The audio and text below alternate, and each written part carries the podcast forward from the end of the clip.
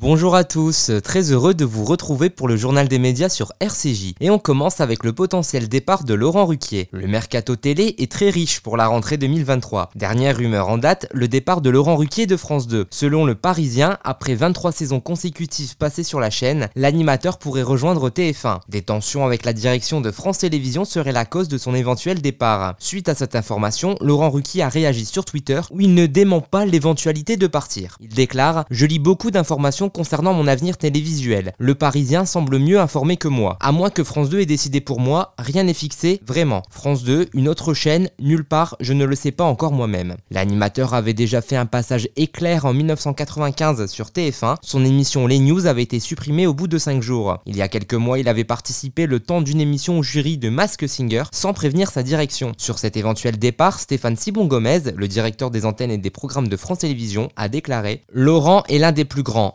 artiste, animateur, il fait rire aux larmes sur France 2 depuis 20 ans. Il est aussi un homme libre et il réfléchit à d'autres horizons. C'est son choix, même si je le regrette. On continue avec le Psychodon sur C8. Le mardi 11 juillet, C8 proposera en prime le Psychodon, un grand concert de sensibilisation à la maladie et au handicap psychique. Capté à l'Olympia le 13 juin dernier, ce show réunit plusieurs artistes aux côtés du parrain du Psychodon Yannick Noah. Parmi eux, Patrick Bruel, Bilal Hassani, Christophe Willem, Dave, Marina Kay ou encore Louis Bertignac. En France, une personne sur cinq est concernée par une maladie psychique, schizophrénie, bipolarité, dépression ou encore troubles du comportement alimentaire. Et on termine avec le concert de Paris 2023. Vendredi soir, pour clôturer la fête nationale, France 2 diffusera le concert de Paris. Animé par Stéphane Bern, l'Orchestre national de France, la maîtrise et le chœur de Radio France organisent un grand concert symphonique au pied de la Tour Eiffel. Les plus grands solistes internationaux seront présents. Ensuite, dès 23h, le traditionnel feu d'artifice sera tiré depuis la Tour Eiffel.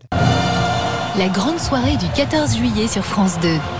Dixième anniversaire de cet événement d'exception au pied de la Tour Eiffel avec pour maître de cérémonie Stéphane Bern.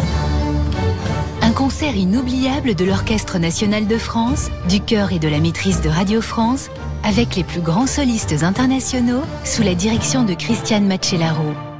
Et en guise de bouquet final, vibrez au rythme du spectaculaire feu d'artifice proposé par la ville de Paris. Merci de nous avoir écoutés, bonnes vacances et rendez-vous à la rentrée pour de nouvelles infomédias sur RCJ.